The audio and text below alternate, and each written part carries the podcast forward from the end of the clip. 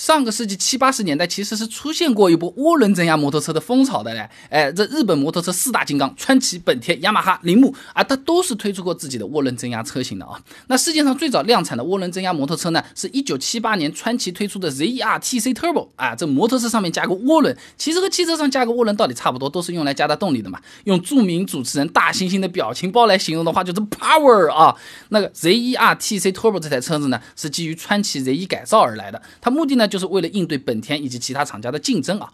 那川崎 Z 一推出的时候啊，它气缸容量呢增加到九百零三毫升，成为了当时日本生产的最大排量的摩托车。同时呢，川崎还用了 DOHC 双顶置凸轮轴技术，性能在那个时候一下子是超出竞争对手一大截了啊！特别是本田的拳头产品 CB 七五零，当时啊，这摩托车上的 DOHC 技术在民用市场上挺少的啊，主要还是用在赛车上面了。川崎这么一波操作啊，就好像是三菱把用在拉力赛场上面的这个 EVO 技术啊，直接拿到市面上。哎呀，不要技术，我这台车拿出来，你拿去卖嘛好了，这就有点非常作弊的感觉啊。那么对面的本田作为靠摩托车起家的大佬，当然也是不甘示弱的，我这个起家生意好不好？一九七八年，本田在 CB 七五零上也是开始采用 DOHC 技术了。川崎 Z 一的竞争力呢就没有前面那么夸张了，销量也开始往下掉一掉。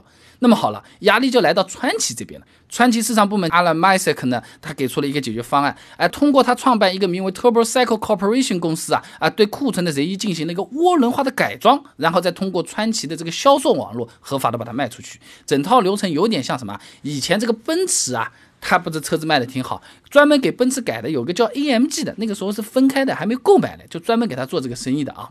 这 ZER TC Turbo 一经推出啊，技惊四座啊，零到四百米加速十点九秒，终点速度高达两百零九公里每小时，直接秒杀所有竞争对手的啊。美国权威摩托车杂志《骑手》当年曾经这么评价 ZER TC Turbo 啊，性能出色到令人震惊，我们第一次体验到摩托车的加速是如此的暴烈哦。那么在川崎 ZER TC Turbo 之后呢，其他日本厂家也开始加入了这个增压潮了啊！你比如说本田的 CX 五百 Turbo、CX 六五零 Turbo、雅马哈的 XJ 六五零 Sega Turbo 啊、铃木的 XN 八五 D Turbo 等等等等等等。但是在一九八五年之后呢，市面上又很少又有涡轮增压的摩托车出现了。这个是因为早期的涡轮增压摩托车成本复杂性都是比较高的，同时还存在一定的安全隐患。你想想，想汽车弄到现在还有毛病，对不对？那当时想要购买 ZER TC Turbo 呢，是需要和经销商签署。法律豁免书的，放弃官方保修是这么个东西，因为川崎他自己也没有办法保证这台车子的可靠性了。你比如说转速超过七千转，如果没有及时换挡，哎，有可能就会让这个气门上浮和活塞直接啪撞在一起，直接严重损坏。某些特定工况下，活塞和活塞环甚至会有一定几率粉碎、融化。啊，是这样了，嗯，对不起，你买这车没有质保。那在一九八零年，加州推出法律，直接禁止销售所有改装了排气系统的摩托车。ZER TC Turbo 呢，也停止了销售，总共卖出去了五百台。到了一九八九年，本田、川崎、铃木这涡轮增压的摩托车直接登上了美国 State Farm 保险的黑名单，比帕萨特还惨。就是，哎，你是本田的这个车子啊，对不起，拒保，不做你生意，好吧，赔不起。啊，所以说可以看出当时的涡轮增压摩托车稳定性上面真的是存在很大问题的啊。所以说涡轮增压的摩托车在历史上也就算是那个时候的昙花一现了。后面市面上大多数的摩托车都是自然吸气的设计的。那有的朋友可能问了，哎，几十年过去了，现在的涡轮技术肯定比以前先进啦，为什么还是很少有厂家在摩托车上用涡轮增压呢？哎，这涡轮增压用在摩托车上，现在还是有一些不可避免的负面效果的。摩托车工程资深专家 Kevin Carmo 在二零零八年有个著作《Sportbike Performance Handbook》上面里面讲啊，这涡轮迟滞依然是摩托车是否采用涡轮增压的一个关键啊。举个例子，你普通的摩托车油门很很很，不是拧多少它就动力来多少吗？但但是这个动力就不够线性了。涡轮增压的你拧到五千转，嗯嗯嗯，一下就出来了，这前轮就一下抬起来，车子翘了。这就很危险了，尤其是在过弯的时候，操，这好嘞，这个非常非常难难操控了啊。那么他讲啊，他用可变几何涡轮来实现匹配转速，可以减少涡轮迟滞的影响。但是可变几何涡轮呢，也不是很成熟，你要大批量生产呢，难度也高嘛，成本也高。二零一四年，德国摩托车杂志 Motorrad 他们上面讲啊，这涡轮增压技术可能永远不会在大众摩托车市场上被采用了。涡轮带来的高热量问题，以及对重量空间的要求啊，都是需要高性能材料来解决的。这这一句话就是钱啊！你比如说德国的 Nieder 一千四的这个摩托车，它用的是一台双缸柴油涡轮增压发动机，售价十万欧元，真的不便宜了啊！那最终的这个销售成绩也不尽如人意了。那其他的摩托车厂家当然也都是看在眼里了，民用市场上没有大面积推广涡轮增压也是比较好理解的。本身就是很累，弄出来也不太安全，可靠性又有问题，好不容易都解决了，没有人买，人家说都十万欧元了，我买台保时捷不行吗？这就很烦，对不对？那虽然不能大面积使用，但是对于摩托车的工程师来说，他们可没有放弃涡轮增压技术啊。在二零一三年的东京车展，铃木曾经推出过一辆名为 Recursion 的涡轮增压摩托车啊，只不过是后来没有实施量产啊。那除此之外，在很多私人改装的追求极速的摩托车上呢，也能见到涡轮增压的影子啊。那很多朋友都讲的，四轮承载的是肉体啊，两轮承载的才是灵魂。这摩托车厂家的工程师，可能就是比曼岛 TT 的摩托车骑手还要疯狂的人啊。那除了这涡轮这条路，工程师还试了其他技术的可行性呢。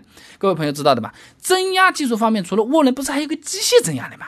由于这个机械增压的动力啊，它是发动机直接提供的啊，所以相比涡轮增压，它平顺性好很多的，也能避免涡轮增压的很多通病。那第一个吃螃蟹的。还是川崎，哎，这种在技术上勇于开拓的精神，可以说真的就是川崎厉害的地方，继承了四十年前 ZER TC Turbo 的光荣传统啊。那么在二零一四年底，川崎发布了 Ninja H 二啊，它呢是用了个可变速离心式机械增压器，这个技术呢是从自家的川崎航天公司哎借来的啊。那工程师呢设计了一个行星齿轮组，把增压器的这个叶轮转速提高到曲柄转速的九点二倍。由于这个 Ninja H 二的发动机本身转速就高达一万四千。千转每分钟，再乘以九点二，机械增压的叶轮转速就是十三万转每分钟啊，很猛了。那这个大气压力下，这个叶轮的这个泵流量超过每秒两百升，进气速度超过每秒一百米，啊，疯狂的设计啊！那排量九百九十九毫升。并列四缸发动机啊，就这么个小玩意儿，一百四十七点二千瓦最大功率。如果是赛道版 H2R 啊，最大功率可以达到两百三十千瓦。你换算到我们比较熟悉的马力，已经超过三百匹了啊！用在摩托车上，真的说是疯狂两个字了啊！你屁股下面装了台火箭，唰一下的那种感觉了！那么在二零一六年的时候，H2R 曾经进行过一个非官方的直线加速测试。仪表盘上面这个视频记录上面看呢，这 H2R 呢，短短二十六秒之内就达到了四百公里每小时，这个加速成绩比布加迪还快啊！总的来讲呢，摩托车之所以不采用涡轮增压呢，厂家是可行性、稳定性还有钱，就这么几个考虑。那技术在不断发展，涡轮增压重新回到摩托车上面也不是说没有可能，但是更有可能的是用其他技术给替代掉了。那今天聊这个东西。